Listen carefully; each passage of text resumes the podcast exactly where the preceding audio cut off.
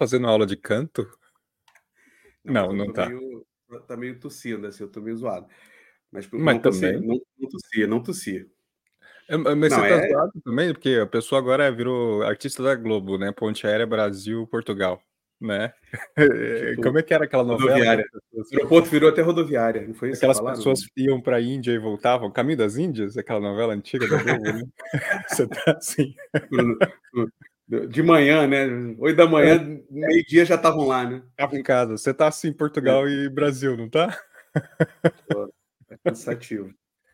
Nossa, mas a pessoa se torna famosa, se torna um executivo. É isso que acontece, gente. Assim, ponte aérea. Mas é classe econômica ou ainda. É sempre de pobre, sempre. Ah, É então, que ah, então ainda não é um executivo de, de renome, reconhecimento. A gente precisa trabalhar com isso, Buriti. Bom dia, Não, vocês. Tem na Forbes. Hã? Tem que o quê? Tem que sair na Forbes. Tem que sair, é, mas não é mais under. Bom dia, você que under acordou 50. cedo. Para de falar. Bom dia, você que acordou mais cedo, que tá aqui com a gente. Tava, vocês estavam com saudades? Porque a gente, a gente tá assim, a gente tá displicente. A gente marca quando Tá quer o Band agora, né? É verdade. É verdade. Até porque teve pessoa que desmarcou também. A gente teve problema. Teve a Mariana, a Mariana ela não pôde, mas não se preocupe. Você queria saber sobre narrative design?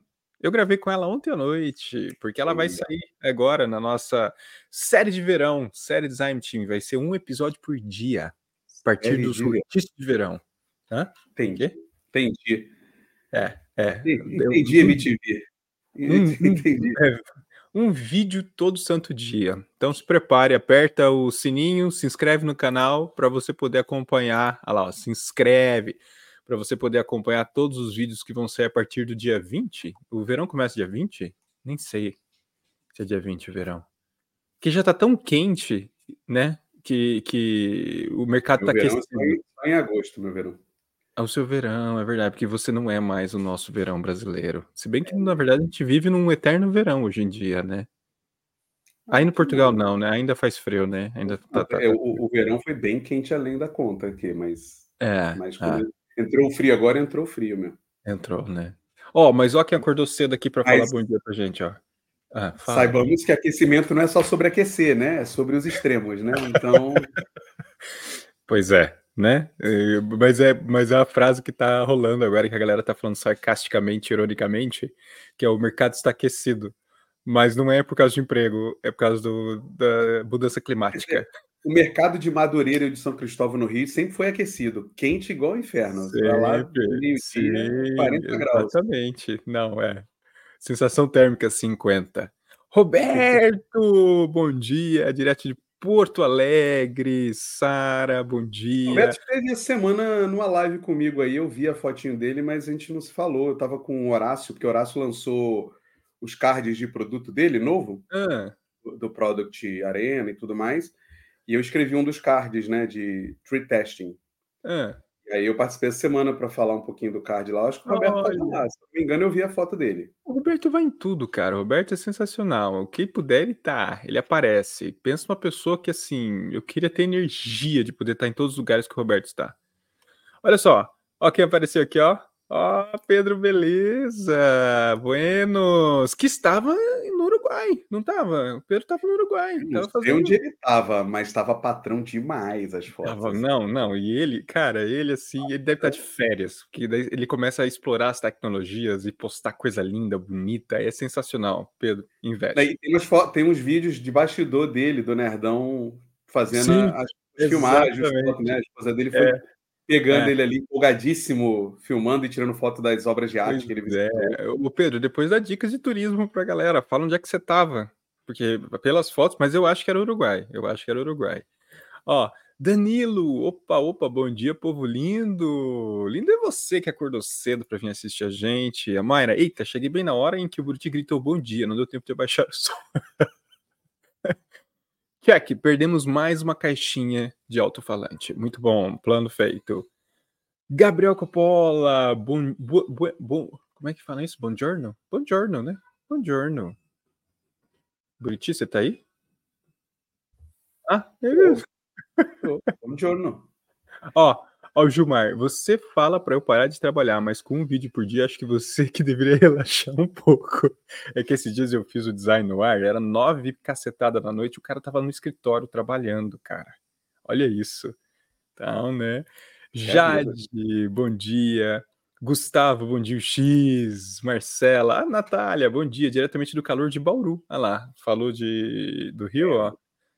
É, isso é panelão. Bauru é Bauru panelão. precisa ser quente para sair o sanduíche bem feito. Isso. É para o sanduíche ficar sempre na temperatura boa, assim. Não, mas é Bauru. Fala que é. A, Não, a, Bauru a, é quente. Fala é. que Bauru é, é especial de calor. É, é, é quente. Aquela faixa ali, né? Noroeste, dependendo do estado, porque eu vou para Maringá esse final de semana. Tá na mesma linha assim de Bauru no mapa. Você fala, é caramba, cara. A família da Ana é de Marília, né? E Marília ah, é, quente, é? mas, mas tá é mais alto. Então mas é mais alto, tem um período frio e tudo mais. Aí eu tava falando que é quente para burro lá, e ela falou: não, mas Bauru. Bauru é... Capricho. Bauru Capricho. É, é. Olha lá, ó. Ah, o Roberto confirmou. Eu tava lá sim, aguardando os cards. Buriti, além de escutar, de escutativo, tá com visão além do alcance. Gustavo, bom dia, meu povo. Olha lá, o... só para não ficar para trás, só para não falar que Porto Alegre não é quente. 35 graus vai hoje. Mercado, mercado e a vida tão quentes. É, é bom home office, vai trabalhar de sunga. É, olha aí. Você Mas tá é que um balde d'água. é que o home office, né, já era, né? Então, assim, não, não tá rolando. Não tá rolando. Mas ah, um recado importante que eu é queria dar. Hã? Enquanto for híbrido, é home office. É, é, é, exato. Eu tô tentando encontrar aqui, mas não achei. Mas não se esqueça, tá rolando. Eu jogo o link no nosso Telegram. Tá aí, um bom motivo para você entrar no nosso Telegram do Design Team, que tá a galera ativa. Eu e o Buti nem ah. escreve mais. É verdade. Além da quantidade de pessoas e de canais criados dentro do próprio Nossa. Telegram, né? O de hobby, inclusive, bombou, né? Bombou, você galera viu? postando prato de comida, virou cozinheiro, marcenaria. É, tá? Exato. Não, achei animal a galera. Então, assim, não precisa mais da gente lá. Isso que é legal. É, tem vida própria. Nunca né? precisou, né? Isso... nunca precisou. Nunca, é, fato. Não, mas no começo até que você era super ativo, você respondia tudo, né? Então, tá aí. Tem que me é, marcar mas... agora, se quiser, porque é difícil acompanhar Esquece. as mensagens. Mas eu vou jogar lá o link da nossa retrospectiva do Design Team. Então vai lá e responde a nossa retrospectiva. Que daí, entre Natal e Ano Novo, antes da virada ali, eu vou fazer alguma coisa para mostrar quais são os destaques. Já tem bastante resposta, acho que já bateu mais de 100 respostas. Mas Boa. óbvio que quanto mais, melhor, né? Então é Show. isso. Chega, né? Chega de blá blá. É, tem, tem o livro, né, mano? A gente vai lançar ele aí, né? Ah, a gente pode falar já, né? A gente já falou, né? Publicamos. A gente falou, né? Eu tô print, muito louco. É que eu tô, é, eu tô lá ajudando os animes agora. É, vai em janeiro. Em janeiro, acho que janeiro, fevereiro. Janeiro, vai fevereiro. Para a rua aí.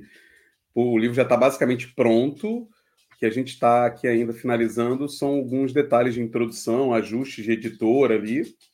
Mas o Decodificando o UX está chegando. Decodificando o UX está chegando. E óbvio que vai ter uma programação especial em volta do Decodificando o UX, do nosso livro, tá? A gente não vai deixar de fazer. Vai ter uma programação, vai ter vídeo, vai ter live, um monte de coisa para trazer o livro, porque será o primeiro livro, hein? Olha só, hein? É. Que honra. Inclusive, também no ano que vem, a gente está para sentar, né, Lemes, e falar de alguns programas que a gente comentou aqui ao longo do ano, por exemplo, uma semana de portfólio, uma semana do fundamento de design e tal. Se vocês tiverem interesse de fato nesse conteúdo, Telegram, escreve lá. Tem interesse mesmo, quero falar disso, quero falar de portfólio, tenho essas dúvidas. Mande lá. Mande, mande lá. lá, mande lá. Vai, faça. Então chega. Agora vamos lá, né? Agora vamos. vamos lá, né? Andrés, pronto? Pronto. Então, gente, com vocês, André Richeiro, muito bem. As palmas, as... tem palmas, André, mas eu sempre esqueço das palmas. Aqui, ó. Ah lá. Ah. Gracias, Como... muchas gracias por, por recibirme. Não, não, a, a honra é toda nossa. A gente que fica muito feliz de ter essa oportunidade, né? Inclusive de conexões internacionais, né? De poder trazer uhum aqui para trocar uma Nesse ideia. horário tão peculiar aqui que tá, né? Exatamente. Bueno, pero el horario es el mismo. é, para nós dois o horário, então tá, tá, tá tudo bem. Só pro Buriti que daqui a pouco ele vai almoçar. É pro, pro Andrés é que horas, Andrés? Las mismas que para É o Rodrigo. Ah, é 8, 8 e 10 agora para Sí, 8 y 10. Montevidéu. é tranquilo. aqui, então. É, nossa, eu- parece que eu vi, Exactamente igual. Eu vi um tiro, vocês ouviram? Em Campinas eu acho difícil, hein? Não, não, foi um gato, foi um gato, foi um gato mesmo que fez alguma coisa. Mas, desculpa, gente, é porque eu assustei. Andrés, antes da gente começar a conversar e trocar uma ideia, porque eu acho que hoje vai dar bastante assunto, tem bastante coisa para a gente Hum. tentar tratar, eu gostaria que você se apresentasse, porque vai que tem alguém aqui que não te conhece. Então, por favor, se apresente. Con todo gusto. Bueno, mi nombre es Andrés.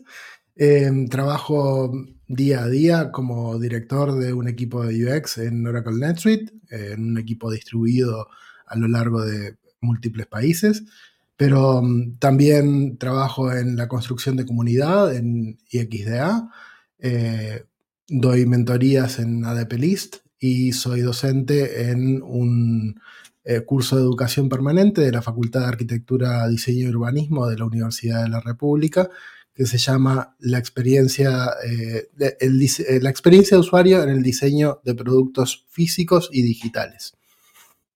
Así que educación, eh, práctica, mentoría y comunidad son como las, los cuatro, las cuatro grandes áreas que me ocupan y que, que me divierten también. E, e ocupa bastante, né? Porque Nossa, é, dar aula, trabalhar no dia a dia e ainda cuidar de um XDA é, é trabalho. É bastante. Lleva, lleva bastante trabajo, pero, pero es lindo y es reconfortante y, y ver el, el avance y el, y el progreso de, de tanta gente y de, y de tantas comunidades y de tantos grupos es, es siempre algo muy, muy bonito de, de ver. Eh, Sí.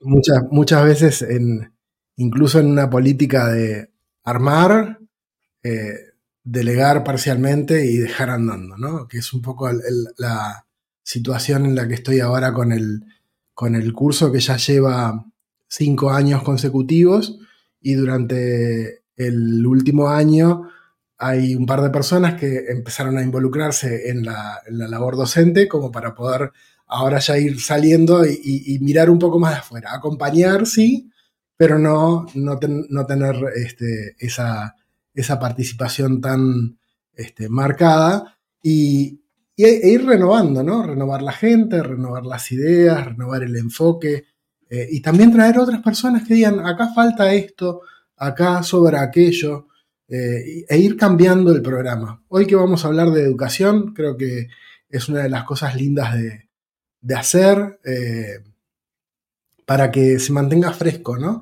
Y, Sí. y sea siempre atractivo a, a la gente que, que toma estos, este tipo de cursos o, o diplomados o el formato que tengan estos, est- estas formas de educación.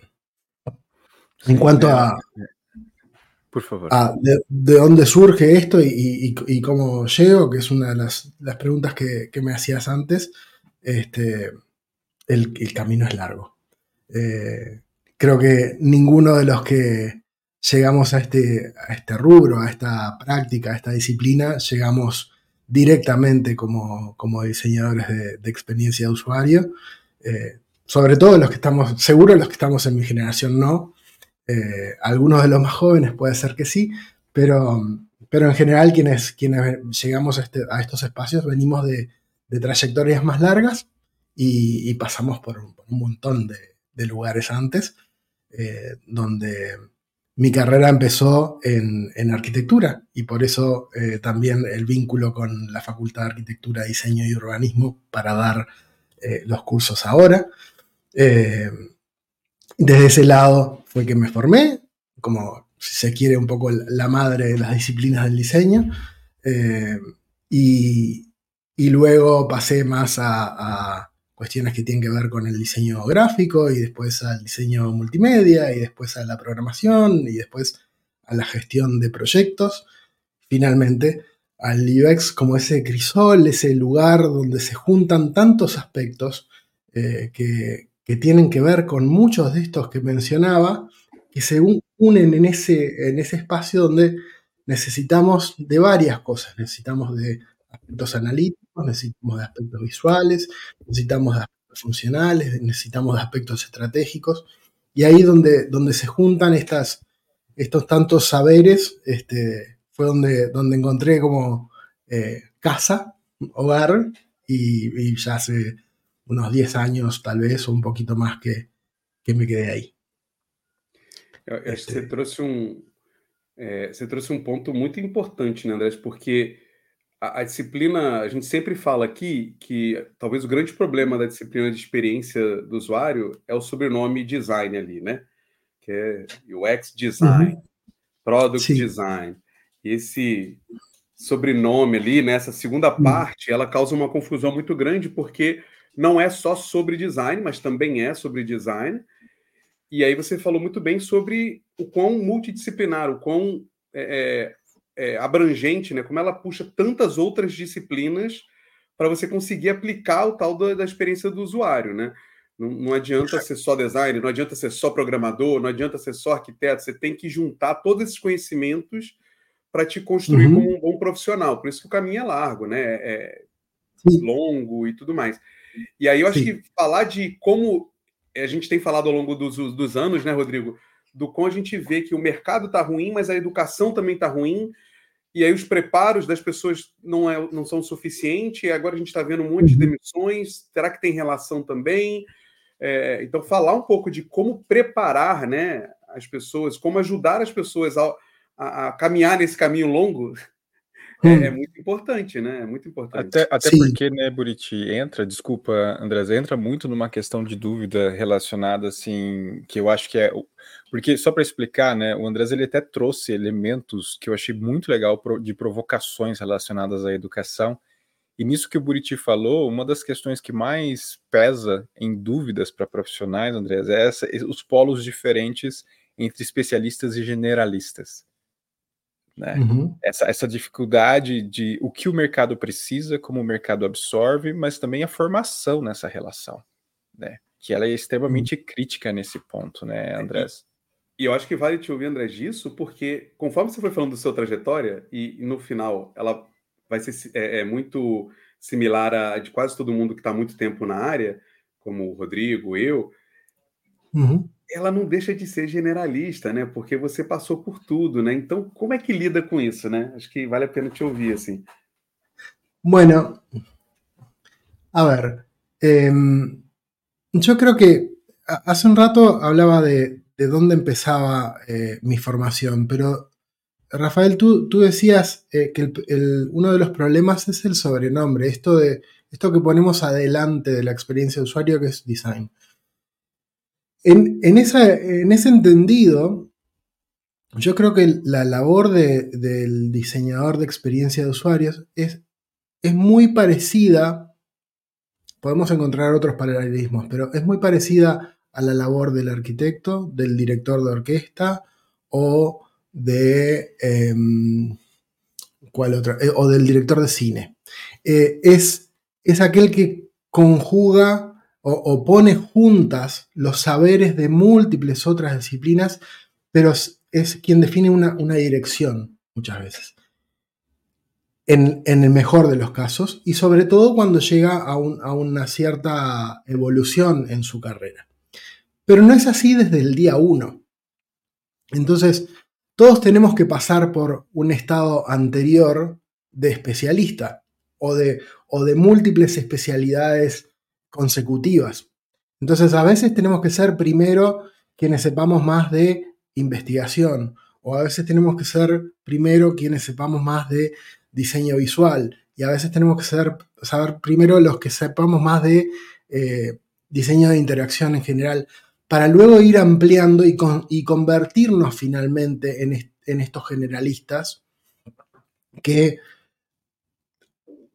siguen investigando las, las, múltiples áreas y conexiones entre todos los actores de esta, de esta obra que da como resultado eh, la, experiencia.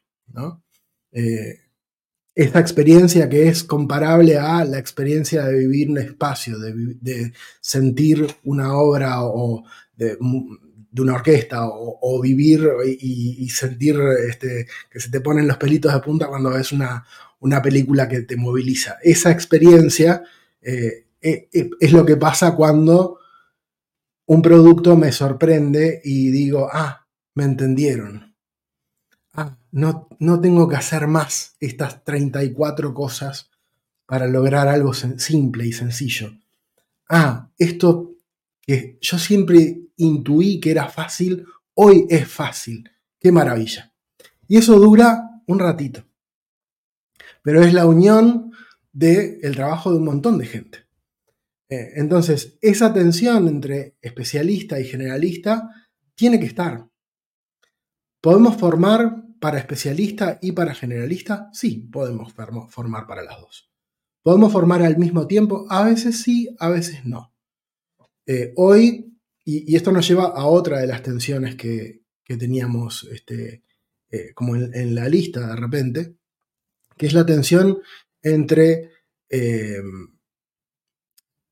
educación técnica o operativa y educación estratégica. Entonces, cuando yo soy un diseñador visual y tomo un curso que se centra principalmente en Figma, como hay tantos hoy. Y luego voy orgulloso y pongo mi, título de eh, diseñador UX UI. Eh, tengo una formación especialista. Sin, juzgarla, tengo una, formación especialista. Tengo, eh, puedo hacer este tipo de cosas. Puedo construir las interfaces, puedo lograr que se vean bien. Eh, puedo entender cómo se da la, secuencia de pasaje en un flujo de una pantalla a otra hasta llegar a una resolución final. Pero me hace falta mucho de, todo el resto, de cómo se llega ahí, cómo sirve al negocio, cómo se vincula con el diseño de los contenidos, cómo cómo tuve que poner en práctica otros recursos de investigación para poder validar alguna de, esos aspectos. Eh, no todos. Eh, y a veces es, también aprender a usar eh, la cartuchera o, la caja de herramientas. Y no todo lo que tengo en la caja de herramientas lo voy a tener que usar al mismo tiempo. Tengo que poder elegir cuál es la herramienta que aplica en cada momento. Entonces ahí creo que es donde paso de a medida que voy empezando a entender qué es lo que, lo que aplico cuándo, es cuando voy pasando de especialista a, generalista también, en cierta medida. Porque voy entendiendo cómo se relacionan algunas áreas entre sí, a quién tengo que llamar, de quién me rodeo, cómo conformo un equipo, cómo se dan las relaciones entre las personas, qué tengo que preguntar. Ah, Andrés, una dúvida pelo que você está falando. É, porque na minha cabeça tem uma. É meio polêmica, eu acho que a coisa do. A pessoa. Porque a gente viu muita gente, né? Muitas pessoas entrarem no mercado Sim. pela especialização. Uhum. Né? Ah, eu era redator, virei UX Writer. Eu era uhum. pesquisador, virei UX Researcher. E aí você já Sim. entra como nesse mercado como um especialista. Então, pela, pela história que você contou, é, isso é possível, não é um problema, mas vai Sim. exigir da pessoa que ela se envolva com todas as áreas, que ela aprenda tudo para. É, é, na real, a gente sempre fala que o caminho é ser generalista para um dia se especializar. Parece que é o oposto, né? Parece que é o contrário. É, eu, eu entro especialista, mas para eu ser bom de fato nesse mercado, eu preciso conhecer o todo, como você falou, né? Sendo diretor de cinema, sendo a, a orquestra, alguém que conhece todo e consegue direcionar tudo aquilo, né? Não só uma parte, né? Como é que você vê é, esse caminho para a pessoa que está querendo entrar para se educar nisso, né? Porque, ah, beleza, eu, eu sou redator, vou entrar como ex-writer, mas eu vou precisar educar estudar as outras coisas ao longo do tempo, né? Esse é um desafio. Sí, ese es un desafío. Sí, y estoy de acuerdo eh, con, lo que tú planteas. Es, una formación continua, es una formación constante. Eh, es algo que no se estudia una vez y queda ahí para siempre. Uno porque cambia y cambia muy dinámicamente y ese cambio lo hemos visto en el mercado muy rápido. Vemos el cambio en el mercado, pero vemos también el cambio en, en la disciplina y en las herramientas que se usan en la disciplina. Por otro lado, también vemos el, el cambio en las necesidades personales. Uno, por más especialista que sea, y esto depende de las personas y de las personalidades. Hay quienes se sienten muy a gusto siendo el especialista la vida entera. Yo soy el que pone clavos en la pared y tengo un martillo y una serie de clavos y soy el número uno poniendo clavos. Y no hay, no hay nadie mejor que yo en eso. Y eso es un especialista válido. Entonces, a esa persona, cuando haya que poner un clavo, vamos a llamar a esa persona y es la número uno poniendo clavos. Ahora, hay otros, y creo que es el caso de muchos, que empiezan desde ese lado, como tú decías, Rafael, pero que se van encontrando a medida que avanzan, y porque esto es una disciplina interdisciplinar por naturaleza, con otras cosas que también llaman su atención, que también eh, necesitan un ida y vuelta, que también abren frentes de, ah, y esto se puede hacer, ah, y puedo colaborar con eh, el que hace esta otra cosa. Y, bueno, y me animo a hacerlo yo también, capaz que sí. Y, me animo a entenderlo, más allá de hacerlo. Ah, ese es un desafío más grande.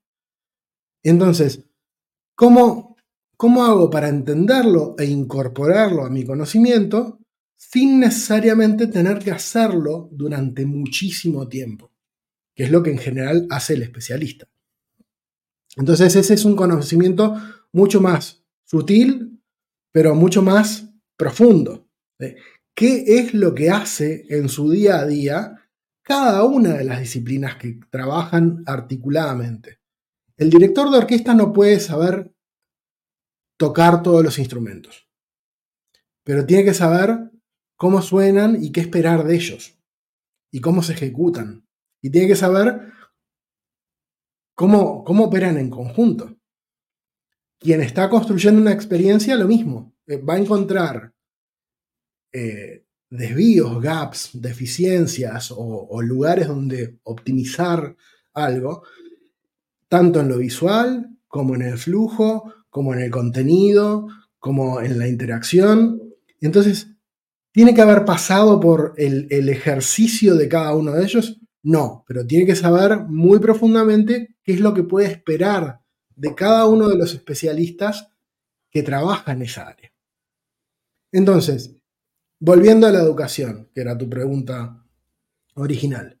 Eh, muchas veces empezamos como especialistas y vamos acumulando saberes más profundos que nos llevan a un saber más generalista, que, que lo hace en su totalidad más amplio. No profundo en todos,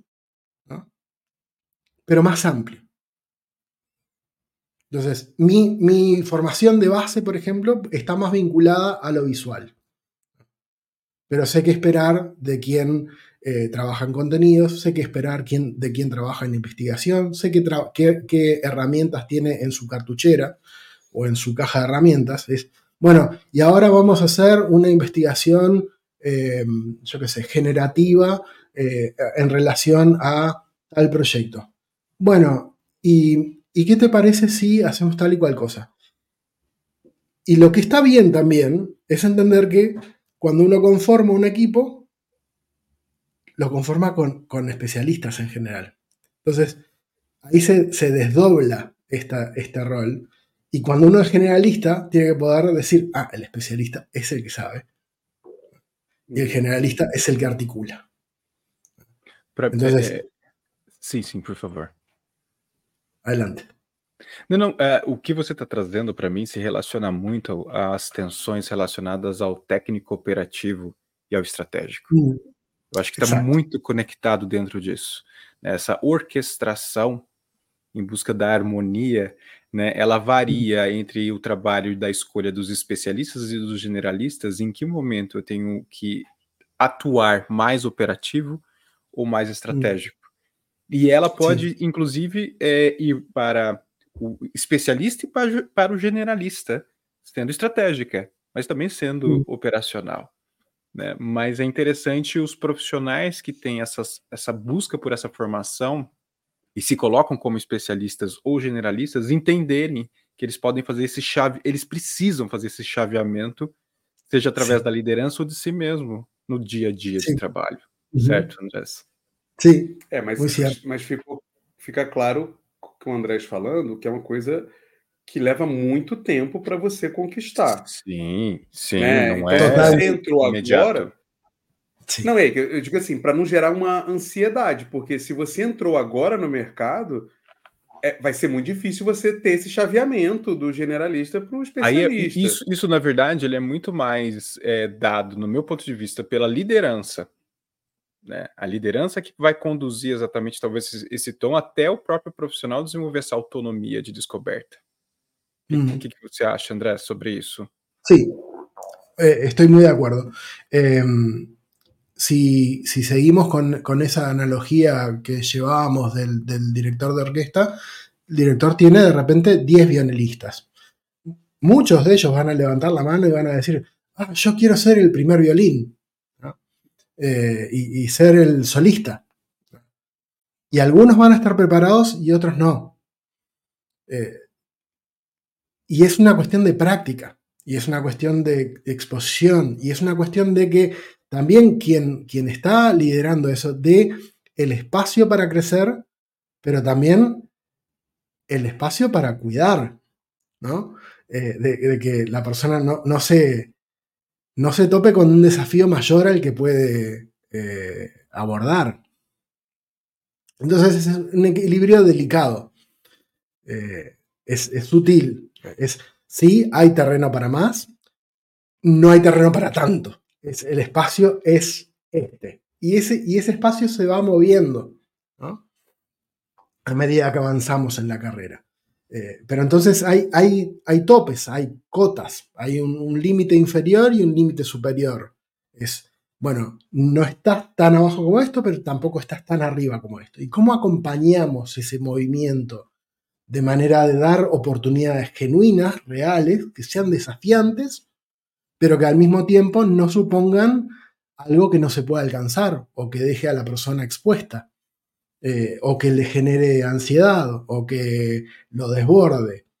Entonces ahí el, rol de, quien articula estas decisiones, sea eh, quien sobrevé toda la experiencia o sea el, líder de la persona o el o quien acompaña a la persona en su, en su desarrollo de carrera, es muy importante. Tenemos que tener esa referencia, porque si no, no podemos medirnos tampoco.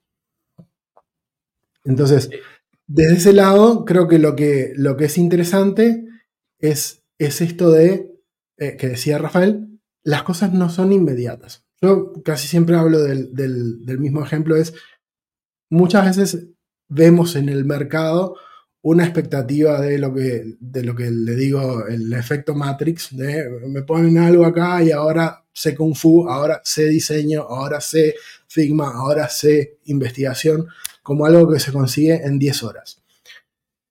Está bien, lo básico, capaz que un framework, una idea de qué es lo que está vinculado a eso, lo puedo tener. Ahora, la práctica es otra cosa. Y, mismo eh, es una película muy vieja. Algunos de los que nos escuchan capaz que ni siquiera la vieron porque son más jóvenes. Eh, pero pero quien, era su maestro cumplía este, este rol de definir estos límites. Podés o no podés. Y lo medía. Y cuando eh, decía, si yo ya lo sé, le daba una paliza. Y cuando logró superarlo, superar al maestro, ah, ahora estás pronto. Entonces, no se da el título antes de superar el, desafío. Se da el título una vez superado el desafío. Ahí creo que el mercado tiene planteos contrapuestos. Hay, hay industrias o empresas donde em, si yo soy UX designer y quiero ser senior UX designer, me dan el título antes de que yo logre este, llegar a marcar todas las casillas. Como una cosa como de, de setear la expectativa. Estás en ese tránsito hacia y cuando lo cumplas vas a llegar a, este, o ya tenés el título y en el camino vas a ir completando los casilleros. Hay otros que operan por el contrario. Y es, llena todos los casilleros, pone todos los, los checkboxes y ahora tenés el título. Eh, una es más saludable o más este, eh, amena que la otra. É que eu vejo, eu vejo que esse, esse cenário que você trouxe é o que gera é, a ansiedade nos profissionais, porque o mercado colocou um monte de gente dentro da empresa já com título, sem hum. ter dado os checkbox em todos os conhecimentos necessários. Exato. E aí pode ser que agora comece a, a, não, né, não permitir que as pessoas estejam mais dentro da empresa. Isso é um, é um problema de mercado em geral. Mas nesse pensamento que a gente está falando de especialista, né, eu acho que isso é muito claro quando a gente fala de UX Research, de UX Writer e, e por aí vai. Mas o UX Designer ou Product, Product Designer tem um peso maior nesse aspecto, porque na teoria a pessoa, para você ser UX Researcher, para você ser UX Writer, talvez você só precise daquele conhecimento específico para entrar no mercado e dizer, sou isso, eu faço, talvez. Uhum. Você avança no campo da pesquisa, é. a outra pessoa avança é. no campo da escrita, né? Coisas desse Não é tipo. é exatamente assim tão simples, porque não é só escrever e não é só pesquisar, né? Tem, Exato, tem sim, sim. Mas, mas, a pessoa é... ela vem com essa bagagem, né? Isso. Mas para ser product designer, né, teori teoricamente, você precisaria ter uma, né, uma amplitude maior, um arcabouço de conhecimentos sim. maior. E, hum. e, isso é um desafio que gera uma ansiedade muito grande, porque a impressão que dá. É, é é uma profissão que dá a impressão de que você nunca está pronto. Essa é a verdade, né? E, e isso hum. deve ser muito angustiante. E talvez seja verdade, né? Exato. E, e, e, aí eu queria fazer uma pergunta, André, para você sobre. A gente sempre fala aqui sobre formação formal, né? Academia Sim. ou os cursos soltos, é, informais, né? Uhum. Sim óbvio, tem o risco de, de ser elitista, né? No, ah, faculdade, a faculdade, a faculdade, mas nem todo mundo consegue fazer faculdade. Uhum. Mas na teoria, eu entendo que a faculdade ela te capacita mais a sair com essa visão mais ampla, né? Do que um específico, né? Que, que, que desculpa, só para trazer que eu acho que está muito relacionado com o que você falou sobre o imediatismo. Né? A educação imediata Sim. e a educação a longo prazo. Né? Eu acho que se encaixa Sim. exatamente nesse ponto, né, Andrés? Por favor. Totalmente. Em, están los dos vinculados. Em, la, formación inmediata tiene que ver con esto que, decía Rafael del mercado y las expectativas y cómo eso genera ansiedad. Y la contracara de esto es la, formación sostenida, es cómo, cómo continúo formándome, cómo aprendo de, de, mi día a día, pero también cómo estudio en mi día a día o qué otros qué otros cursos o qué otros planes o qué otros vínculos voy generando en pro de entender cuáles son todos los participantes de este, de este concierto. Pero al mismo tiempo está vinculado con este otro punto eh, del que hablábamos de, educación eh, formal versus educación informal, porque la educación informal tiene un propósito puntual, casi siempre es resolver un problema concreto casi siempre herramental. Es aprender un framework, aprender una herramienta, aprender una técnica. La, educación formal opera por el contrario. Y muchas veces lo que, lo que pretende o, su ambición mayor es que la herramienta que da sea la capacidad de pensar autónomamente la capacidad de conseguir las herramientas por cuenta propia y de poder seleccionar por uno mismo qué me hace falta hoy. ¿Qué, qué otra cosa necesito saber para seguir avanzando? Entonces, muchas veces la educación formal no se centra en la herramienta concreta, pequeñita, sí la, sí la, la aborda, pero muchas veces de manera superficial para que uno en su tiempo pueda profundizar tanto como quiera. Pero en lo que más pone foco es en ver cómo se relacionan esas herramientas y qué es lo que vamos a hacer con ellas. ¿Cuál es el fin último de lo que estamos estudiando? ¿A dónde queremos llegar? ¿Por qué estamos haciendo esto? El por qué es esa gran pregunta que muchas veces la, educación formal eh, trata de, contestar. Mientras que la educación de los institutos o de los cursos más cortos trata de responder el cómo. ¿Cómo, cómo, ¿Cómo, resuelvo esto? ¿Con qué? ¿De qué manera? Entonces ahí creo que está la principal diferencia. Pueden ser complementarias y muchas veces lo son. Eh, hay quienes toman un, curso, hacen una carrera, una carrera, se desarrollan y, luego tienen eh, opciones de estudiar un diplomado, una maestría, siguen avanzando en el, carril eh, académico formal. Sin embargo, muchas veces se encuentran a sí mismos tomando un curso de, yo qué sé, de algo técnico muy específico, este, porque, porque necesitan un apoyo en ese, en ese terreno y necesitan sacarlo rápido. Entonces, esto es lo, muchas veces lo que viene a resolver, la, inmediatez versus algo más sostenido en el tiempo. Ah, eh, ¿Cómo hago para enfrentarme a los desafíos independientemente de cuáles sean ellos? Uno es eh, amplio, y el otro es específico. Sí. Sim. É, é, é uma, você comentando, para mim é muito claro que uma, uma formação extensa, ela traz uma construção de uma visão sistêmica muito mais complexa. Então, Você tem uma capacidade de conseguir enxergar é, problemas, vamos, vamos traduzir assim, problemas, complexidades Sim. e enxergar suas profundidades. Né? Uhum. Para mim, e até muito parecido, eu fui no nutricionista e ela falou: uhum. ah, você vai ter essa dieta mas você não uhum. pode abrir mão nunca das refeições principais, almoço e janta. Mas você pode comer um snack no seu dia a dia, né? A formação é, de maior tempo para mim são as refeições principais. Elas são fundamentais para minha sobrevivência. Mas eu posso claro. de vez em quando ali comer um snack uh, ao longo do dia para ganhar a força e a energia necessária. Né? E uhum. as duas coisas se complementam na dieta, porque elas são fundamentais nessa formação.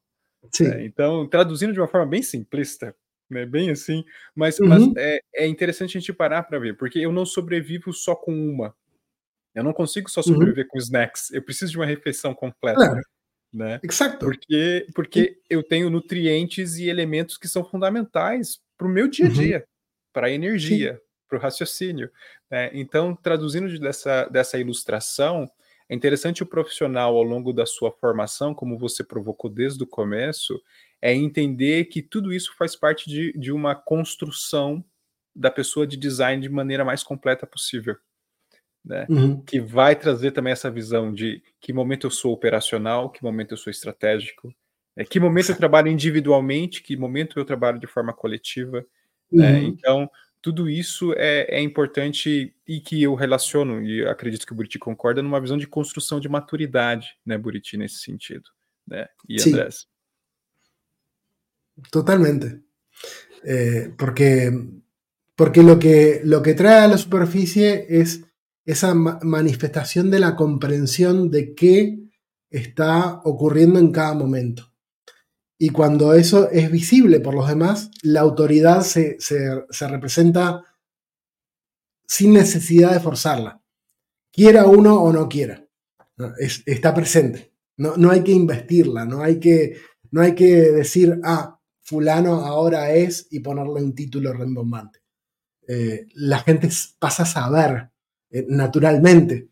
Eh, sí, a veces igualmente necesitamos los títulos, pero por otros motivos. Eh, no necesariamente para, para, que la autoridad se, funcione como tiene que funcionar. E, e, e, quando a gente fala sobre essa visão também de uma outra tensão que você traz e provoca, que eu gostei muito das provocações, porque todas elas se interrelacionam. Né? Desde quando a gente falou do generalista, do especialista, do formal, do informal, do técnico, do estratégico, mas a gente também tem o introspectivo hum. e o aberto, né? Uma Sim. outra tensão dentro da, do, do, perfil e do trabalho e do dia a dia de designers. Como é essa relação dentro de todos esses aspectos que nós trouxemos hoje, Andrés? Bueno, ahí, en esta última yo creo que tenemos más aspectos que la educación. La educación juega un papel, pero creo que empiezan a haber otros planos también, eh, que tienen que ver con la práctica individual, pero que además tienen que ver con la generación de comunidad, eh, porque cuando hablamos del tiempo que dedicamos a lo abierto, a lo extensivo, a cómo trabajamos con otros, eh, tiene, tiene, que ver también con cómo compartimos lo que hacemos, con cómo integramos eh, lo, que, lo, que, otros hacen. Es, esa ida y vuelta que, es, que, es, abierto por todos los flancos. Es, es abierto desde, desde, el lugar de, eh, de decir, bueno, yo aprendí esto, pero también es abierto desde el lado de eh, yo quiero saber cómo otros aprenden. Y eso es en sí mismo generar comunidad, desde, desde la educación, pero a veces, muchas veces desde la práctica. Eh, y esto, algunas empresas también logran generar comunidad interna, eh, por su tamaño, por el tamaño de sus equipos. Donde haya más de 3, 4 personas, ya, ya se puede armar este, este tipo de, comunidad un tanto más abierta de, bueno, hay una vez al mes, una vez a la semana de compartir, bueno, cuáles fueron los, descubrimientos, los aprendizajes, las cosas que vamos a compartir en, este grupo. Pero al mismo tiempo está, para llegar ahí, muchas veces hay, hay un, proceso previo que es el, proceso más introspectivo, más cerrado, más de reflexión, más de, bueno, ¿cómo, cómo consolido las cosas que fui aprendiendo de una manera en la que las pueda compartir y que otros las entiendan? o que lo pueda decir de una manera sintetizada, eh, no repetitiva, que aporte en, un periodo breve gran cantidad de, conocimiento. Y esa es una de las maneras de entender esta tensión entre lo abierto y lo cerrado, lo extensivo y lo, y lo introspectivo. Pero podemos llevarlo a otros terrenos también, también vinculados o con la educación o con las comunidades. y recuerdo que en, algún momento lo, hablábamos en, un cruce que tuvimos en, UXConf, hasta, hasta en los países eh, o, en, las, o, en los tamaños de las empresas. Cuando los países son muy grandes, tienen, tienen muchas cosas resueltas adentro, entonces es fácil que se, vuelquen hacia adentro, ¿no? Eh, y, la, y, la, comunidad es mucho más interna que y cerrada que abierta. cuando los países son pequeños, no tienen más remedio que tender lazos, construir puentes, vincularse con otros, salir a buscar, bueno, ¿qué más está pasando afuera que pueda integrar y de, lo que pueda aprender? Pero muchas veces también se da vuelta esto. Eh, y es. Y opera por el contrario, y es soy muy grande, entonces puedo construir puentes todavía más grandes eh, y, puedo generar un volumen de egresados, por ejemplo, en, el, tema de la educación, que sobrepase mis necesidades de mercado local y que dé servicio a las necesidades de mercado regional y global. Eh, como le ha pasado a, tantos mercados, a Estados Unidos, a, Brasil, grandes, grandes potencias en tamaño, pero también en generación de conocimiento y, exportan conocimiento. Además de eh, dar soporte al, conocimiento interno. Cuando, cuando la escala es pequeña, eh, se, puede trabajar cerrado y exportar igual. Porque el mercado es, chico, se satura rápidamente y entonces la única manera es, salir. Pero salir no necesariamente quiere decir construir un puente. Es simplemente salir. Entonces hay matices eh, en, cómo entendemos esta, esta tensión entre, entre, abierto y cerrado. Eh, entre generar el conocimiento y compartirlo, exportarlo, importarlo, vincularnos.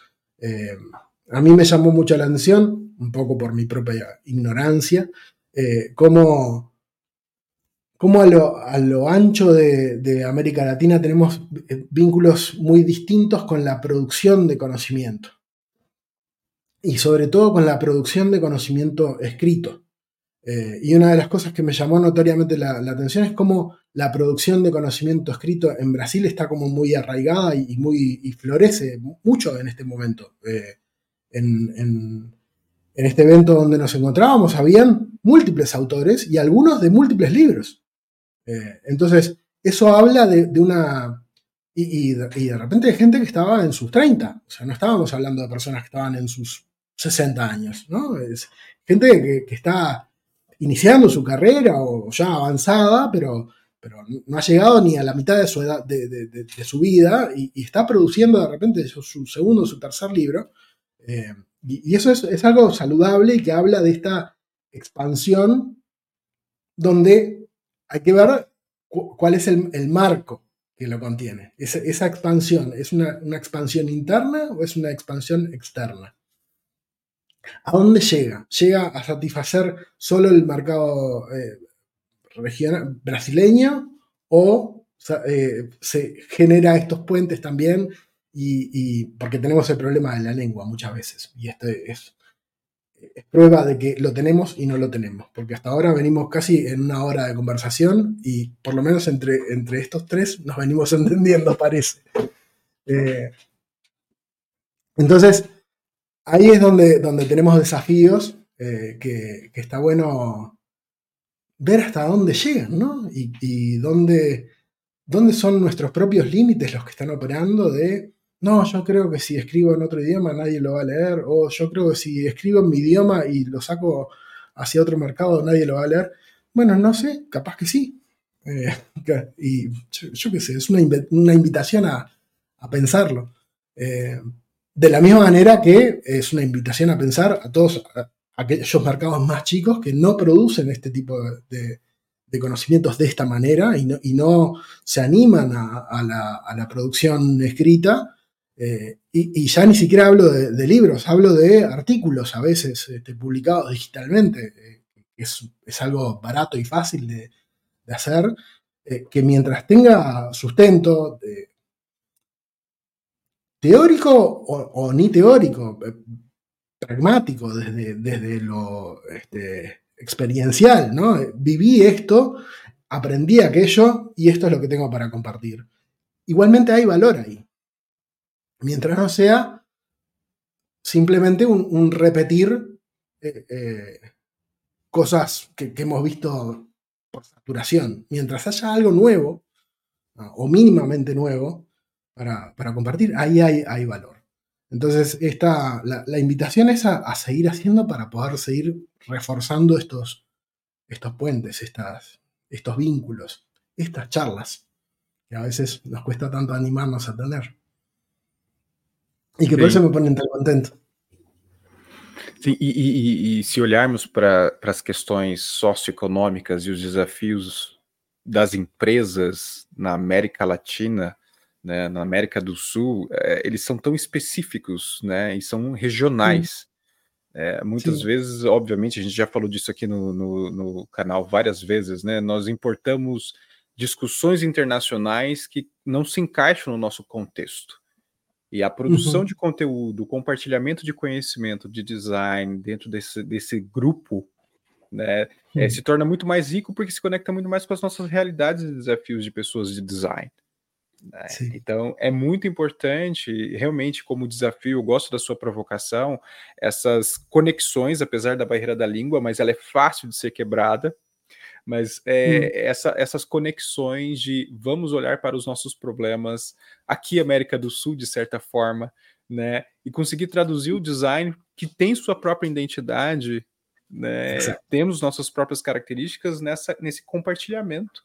Né? Ele, ele, é tão uhum. fundamental, é, a gente vê pelo movimento que o Interaction Latinoamérica traz. As discussões são uhum. riquíssimas, uhum. porque elas Sim. são traduções da situação de que cada país sofre, mas que estão muito próximos nessa relação. É diferente do que a Europa vive, do que os Estados Unidos Sim. vive nesse sentido. Né?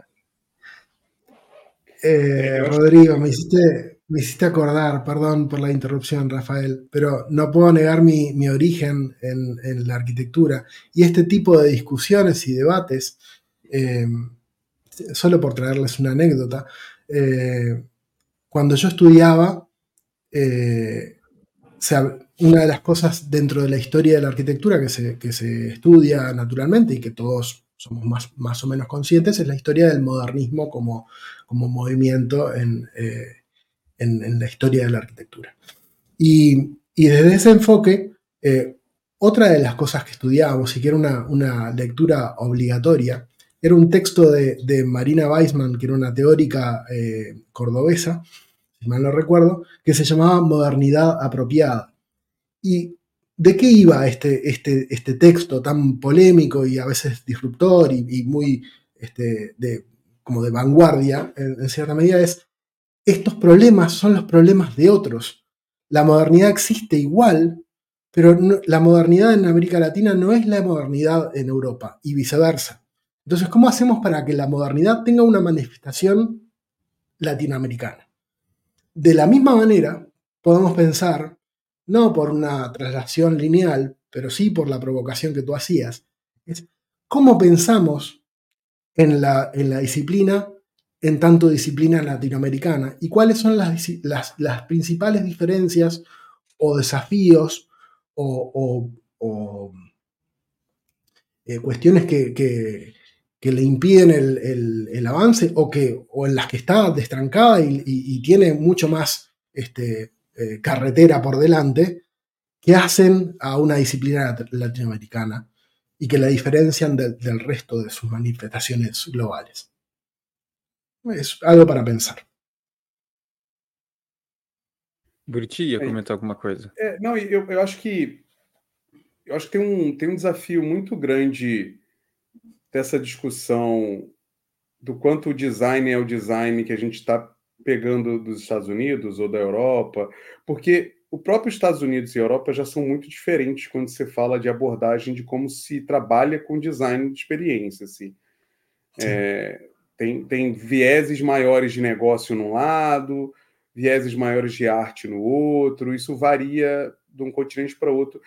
E a gente não está falando aqui da, da África, a gente não está falando da Ásia, que é outro. Uhum. A Ásia é outro universo e tal. Então, Sim. eu acho que tem um baita desafio aqui, porque, apesar dessas diferenças, a partir do momento que a gente se coloca num mundo onde a gente quer trabalhar em qualquer um desses países, porque é onde a gente tem se colocado, o desafio fica maior, porque você deveria conhecer design numa, numa visão muito mais ampla Sim. do que aquela do livro do Norman, ou do livro que a gente está lançando aqui no Brasil, ou da consciência que a gente chegar a, sobre design na América Latina, né? Então esse é um outro desafio muito grande também. Que uhum. eu, eu, gosto da sua provocação pra cacete, Buriti, porque aí vem muito relacionado ao especialista generalista, mas é o regional e global. Né? Porque não adianta você achar que você vai sentar com a cabeça que a gente tem dentro do Brasil, de como a gente trabalha design dentro das empresas hum. na Europa, porque a forma de encarar design aqui é diferente, a forma que eles encaram o resultado do design é diferente. É, é isso é muito complexo.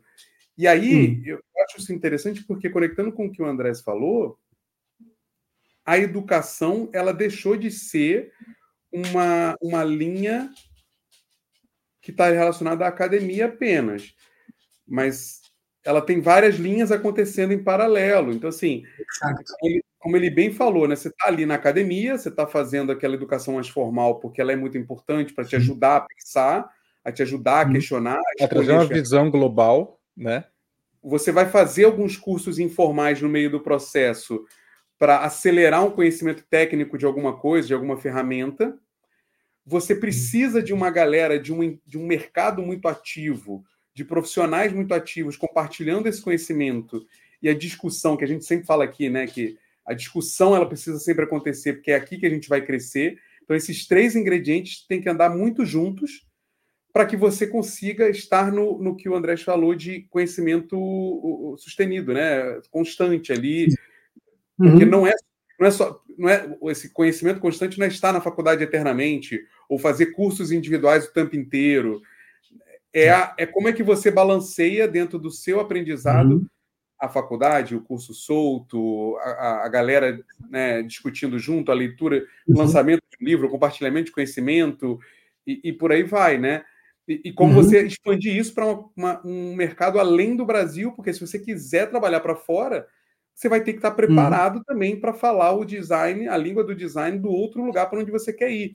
Porque, como você bem falou, André, eu tenho certeza que se a gente for fazer design no Uruguai, eu tô aqui no Brasil, estava no Brasil, trabalhando no Brasil há 30 e poucos anos, não é a mesma coisa, assim, não adianta eu, eu, eu ter a discussão dentro da empresa do mesmo jeito que eu tinha dentro da empresa no Brasil, não vai funcionar, né? Uhum. Então, é, é, como conectar essas pontes? E, óbvio, os eventos, o XDA da vida, o Interaction, Sim. são muito úteis para isso, mas Exacto. A conexão né, é essencial. Né? Sí, y el, y el, antes de llegar a los desafíos de cultura eh, en lo disciplinar, nos encontramos con los desafíos de cultura de trabajo. Todos tenemos una, una dinámica de trabajo diferente. Entonces, cuando estamos en situaciones como la que me pasa de eh, tener, eh, conformar equipos repartidos a lo largo del mundo, cada, cada área tiene una forma de trabajar distinta y una forma de vincularse diferente. Unos son muy sociales, otros no tanto. Unos son muy introspectivos, otros son más extrovertidos. Eh, y así, se dan un montón de, combinaciones diferentes. Unos son más fuertes en todo lo que sea eh, analítico del lado del contenido, otros son más fuertes desde lo visual, porque, porque el abordaje de la formación, incluso desde la academia, se da desde distintos ángulos. Entonces, en, Uruguay, por ejemplo, eh, la formación se da mucho desde el diseño visual, desde el diseño gráfico, la formación en, en diseño de experiencia en Chile, por poner otro ejemplo, se da mucho más desde el lado del periodismo. Las, primeras eh, cátedras vinculadas al diseño de experiencia de usuario están más vinculadas a la producción de texto y al, periodismo y a, cómo, y a, cómo, presento el contenido y a cómo lo leo y lo integro y, voy viendo qué, es lo que logro comprender de aquello que se me presenta.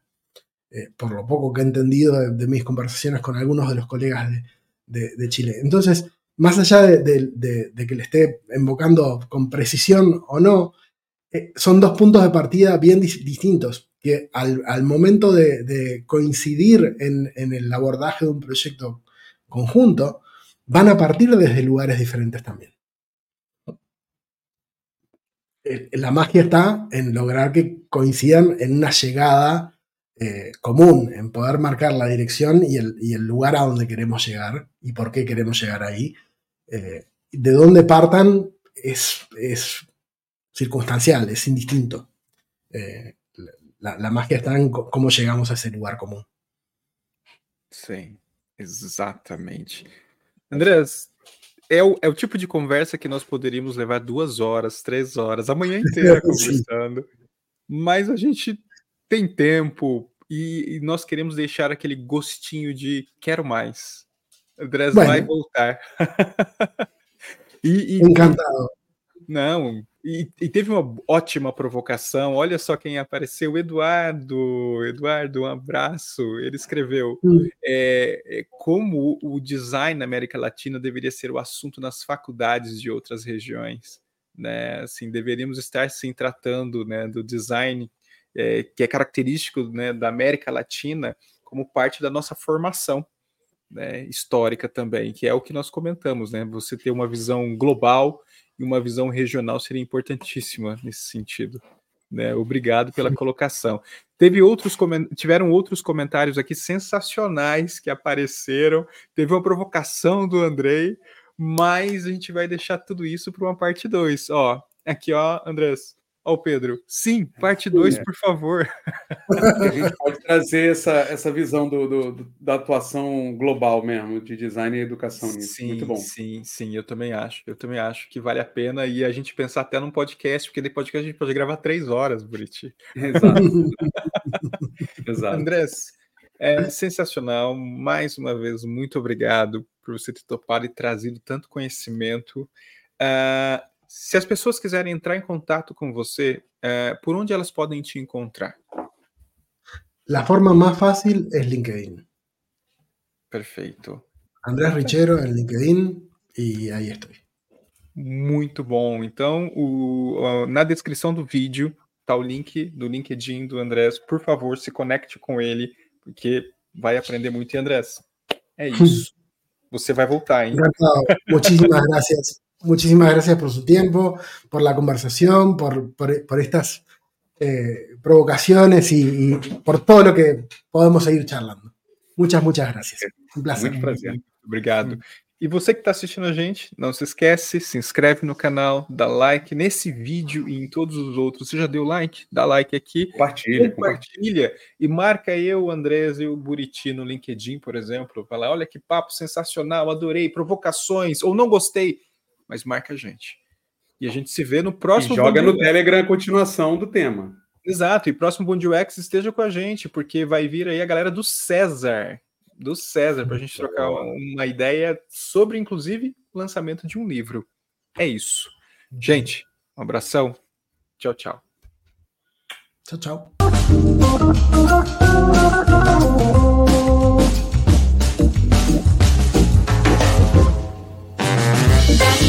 Thank you.